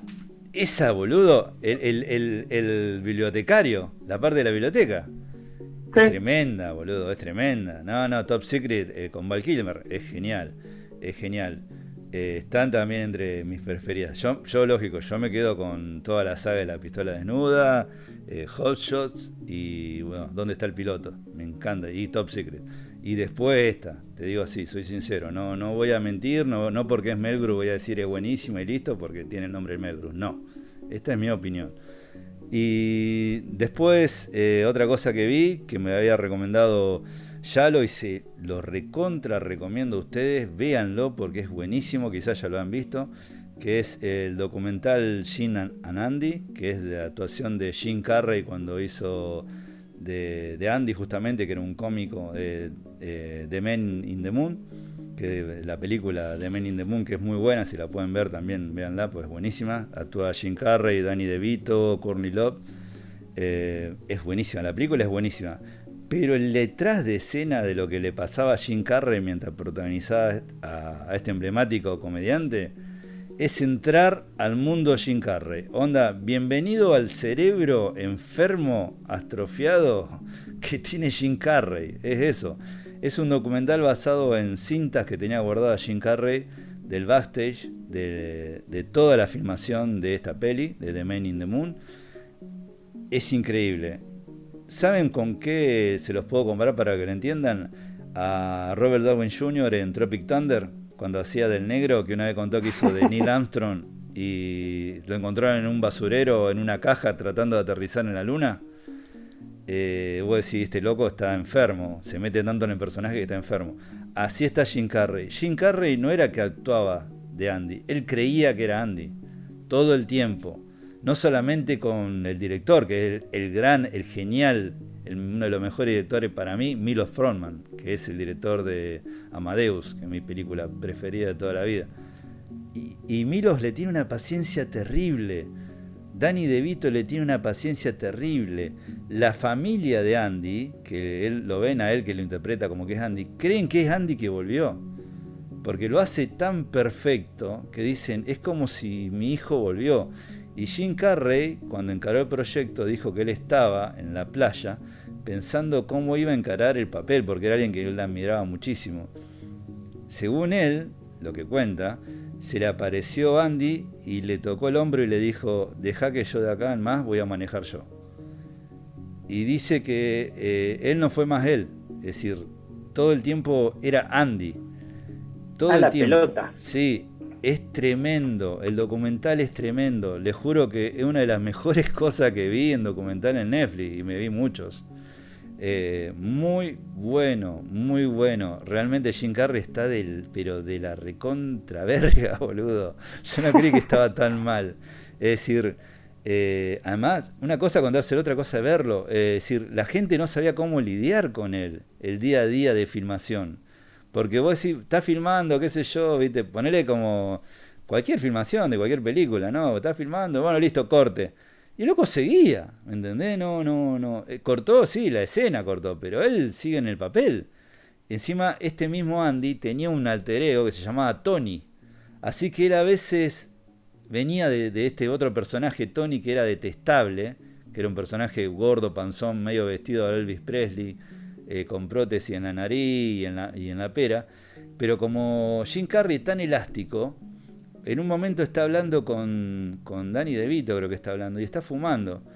Y el loco gira la cabeza así, te juro que así, gira la cabeza así, agarra el cigarrillo y gira la mano por arriba de la cabeza y fuma como al revés y se transforma en Tony, de golpe, así. Lo ve que, se, la cara le cambia todo y una mina que va pasando de, de, de, atrás, de, digamos, que le acercan la comida o, iluminación, todas esas cosas. Dice, no, no, no, no, dice, no me digas que está Tony. No, no, Tony no, no queremos a Tony, no. Y empieza a actuar como Tony de golpe, de golpe. Es decir, se transforma. Es como si estás viendo el club de la pelea, ¿me entendés? Pero de verdad. Es una esquizofrenia de la concha a su madre, boludo. No, no, no. Es muy buena. Es muy buena. Realmente. Lo que debe haber sido elaborar con ese tipo. Además, una cosa, spoiler de la Bueno, no, la mujer. O sea. Sí. Eh, no, tema aparte. Sí. No, no, tema aparte, cómo terminó la mujer, claramente, o sea, vivir con Jim Carrey no, Es, no fue lo más saludable. No, además que loco, entre las últimas cosas que, que hizo, no, acosaba a Emma, Emma Watson, no, a Emma Stone, todo el tiempo, le dejó un video en YouTube, todo, me acuerdo. Pero, eh, no, lo que quería decir, el personaje de Andy, sin, sin spoilear mucho, bueno, sí, sí, un spoiler, pero para que lo entiendan, eh, se agarra un cáncer terminal. Entonces, como Jim Carrey está tan metido en el personaje, todo. Va, no, ya no, es que estás metido, es, es el loco, ¿me entendés? Es Andy, ya. Eh, todo, todo el tiempo tenés miedo que el loco se pegue un corchazo, ¿me entendés? Porque eh, yo no sé si hubieran mostrado, si alguna vez alguien llega a mostrar eh, Hill Ledger cuando hizo el Joker, si no le pasó algo parecido. ¿Me entendés? Y hasta qué punto llegan los actores. Yo creo que lo más cercano que te ha mostrado lo que atrás de Hollywood, yo en las cosas que he visto, es este documental y Bojack. Son las dos cosas que más te muestran para mí lo, que pasa atrás. El tema, el problema es el method acting. El method acting es lo que hizo Hitler, como bien dijiste vos, que los tipos no es que actúan, sino que de alguna forma tratan de transformarse en el personaje. Y eso los hace mierda. O sea, fíjate, fíjate cómo está Daniel Day-Lewis, boludo. Daniel Day-Lewis viene haciendo eso desde los 80. En todos los papeles que hace. Y obviamente no, no te hace bien, ¿viste? No, te creas personaje distinto. Bueno, una, una tontería, pero vos, Marsupial, que eras de escuchar eh, cuál es. ¿Vos te acordás que hacía de Mogi? La voz de Mogi. Sí, e inolvidable el Mogi. Bueno, una vez me acuerdo, en, una vez le dijo, se había peleado con Pergolini al aire, se ve que se estaban peleando en serio, y Pergolini le dijo, esquizofrénico de mierda, ya vos no sabés ni cuál es ni tu voz. Y el loco salió al aire, se fue a la mierda, porque era verdad, él no encontraba ya su voz. Hacía tantas voces que se olvidó cuál era su voz. Y Pergolini, viste cómo es, ácido, pero como la concha su madre, lo mató al loco, lo mató. Eh, pero pasa esas cosas, boludo, interpretan a tantos personajes, hacen tantas distintas caracterizaciones y voces que se olvidan quién son ellos. Es increíble. También el documental muestra también eso, el volver a ser Jim Carrey, después de tanto tiempo siendo Andy. Eh, bueno, y por último, lo que vi, que ahí si se quiere sumar el, Don Nishi, no sé si vos Marsupial la viste, fue Borat 2.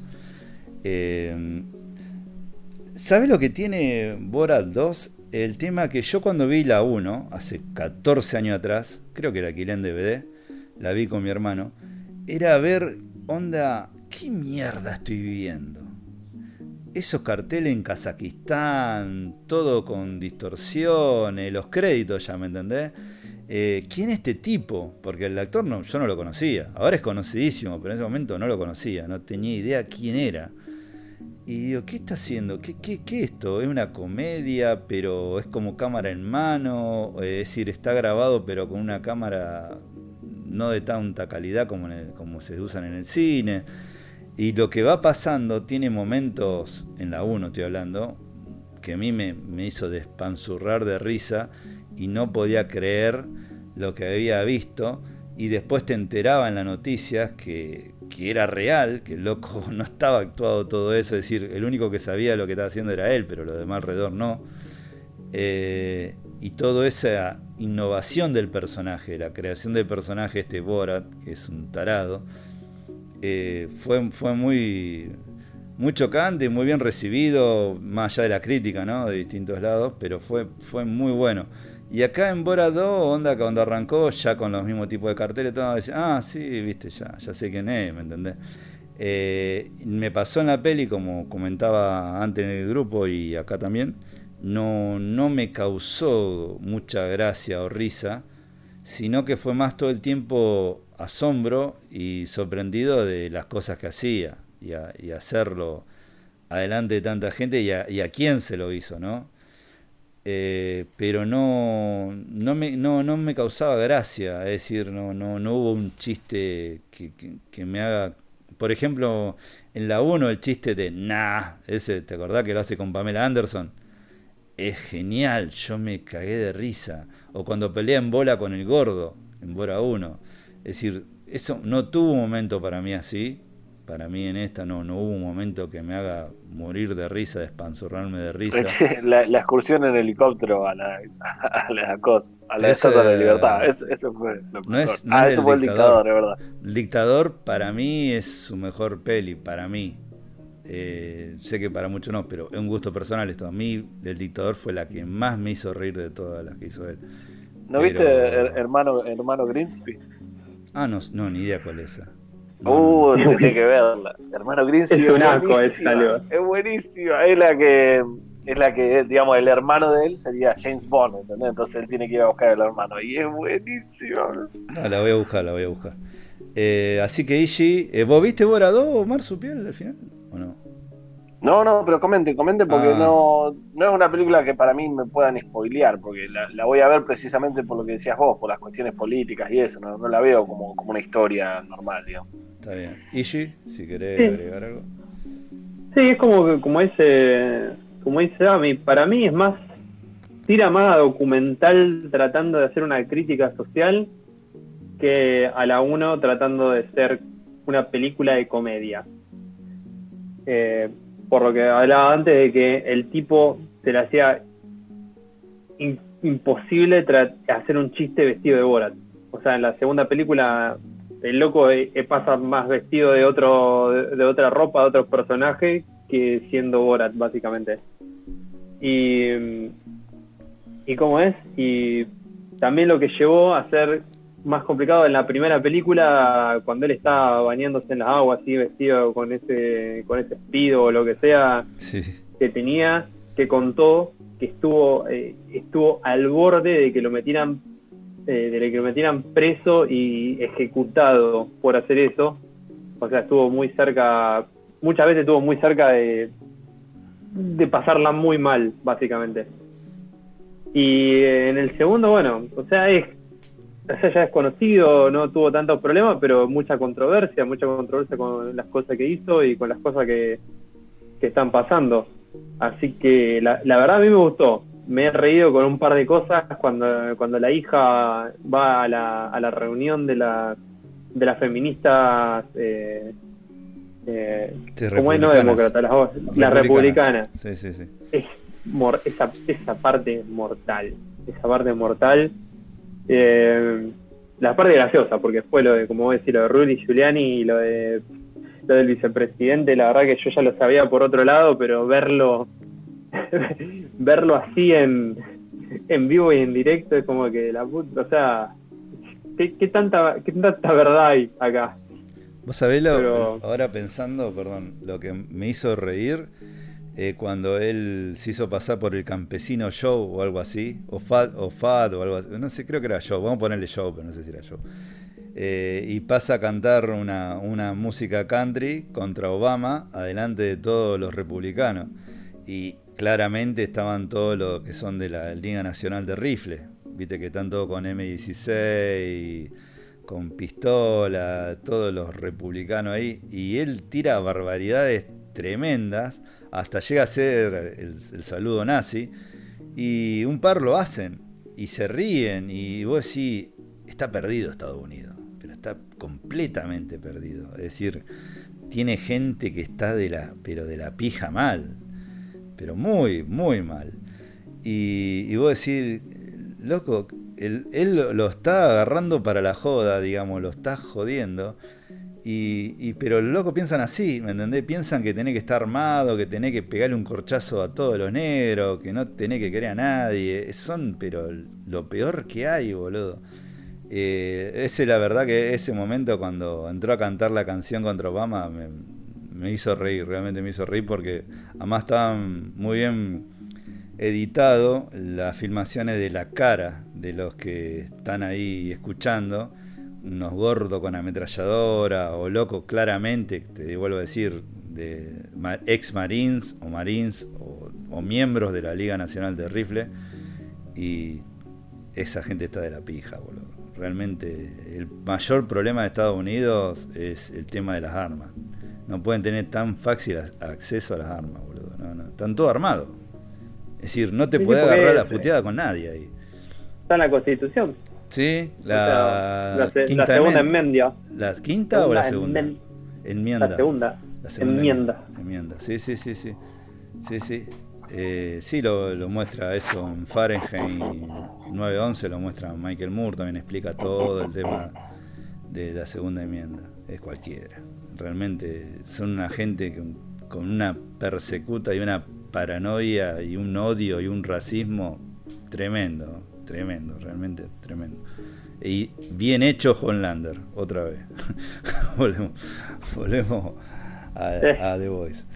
Pero, eh, no, eh, ¿algo más, Ishi, para decir de Borat? Y la, verdad que no, o sea, está buena para verla. Si está interesado en todo el tema cultural y sociopolítico del país estadounidense, eh, suma un poco, pero bueno, o sea, no, hay mucha... Si no te interesa eso, la verdad, hay... Yo tenía un par de gente acá que me preguntaron qué tal estuvo y realmente no, no sé si recomendarla para una persona común y corriente porque la verdad que no, no suma en absolutamente nada. Claro, claro, sí, sí. Más si no entiende ese tipo de humor, ¿viste? Si no ha visto cosas de, eh, nunca me sale bien el nombre, es, como es Cohen nomás me sale, pero no, no, el nombre compuesto. Sara Baron Cohen. Sara Baron, Cohen. Eh, bueno, yo no tengo más nada para agregar. No sé si tiene algo más, si no, ya vamos terminando. Algo que me acordé recién justamente hablando de esto, que el otro día vi un documental, creo que lo pasé en el grupo. Eh, ¿Cómo era? Creo que te lo pasaba Dami, el de Perfect Weapon o algo así se llama. Que básicamente. Locas 4. no, ese, te lo pasé por el privado. Eh, creo que se llama The Perfect Weapon o algo similar. Que es básicamente un. Es un documental que, que habla sobre los ciberataques y la historia de los ciberataques en Estados Unidos principalmente, por todo eso del tema, de, viste que se dice que Rusia los atacó y que liqueó los emails de, Hillary Clinton antes cuando perdió la, última vez, que ahora pasó exactamente lo mismo. Bueno, cuentan toda la historia de todos estos ciberataques. La verdad que está súper interesante si te interesa la, tecnología, si te interesa la ciberseguridad y si simplemente te interesa saber eh, para dónde nos estamos encarando porque ya estamos literalmente eh, eh, en este tema. La verdad que el, documental está muy bueno. Para resumirlo así nomás, eh, básicamente todos los métodos de ciberataque fueron creados por Estados Unidos y eventualmente o se los robaron o se los copiaron. Y básicamente todo lo que, los que sufren, claro, o sea, básicamente todos los ataques que sufren son de, sus propias armas básicamente.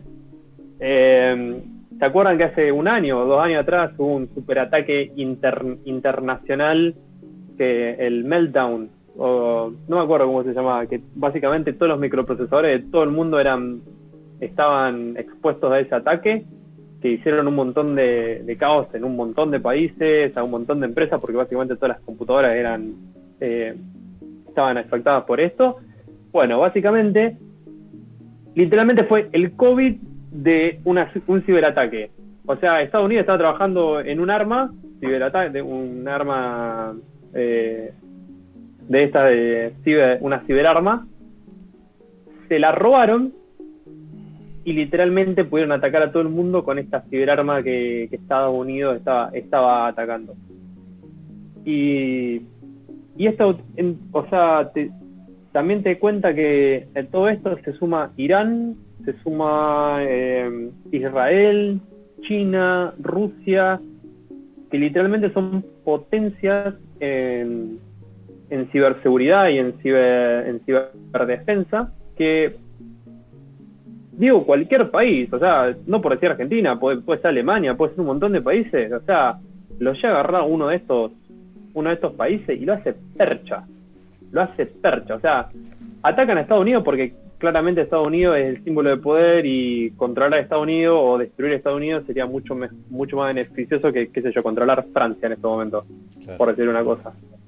Pero este, este documental está muy bueno porque te muestra, te, te, expone a un montón de cosas que claramente no nosotros no, no estamos o, no estamos entendidos y te demuestra que, muchachos, si Irán quiere, te hace un ciberataque, te deja sin electricidad, sin agua, sin, sin nada, te puede hacer volar una, una planta nuclear si quiere.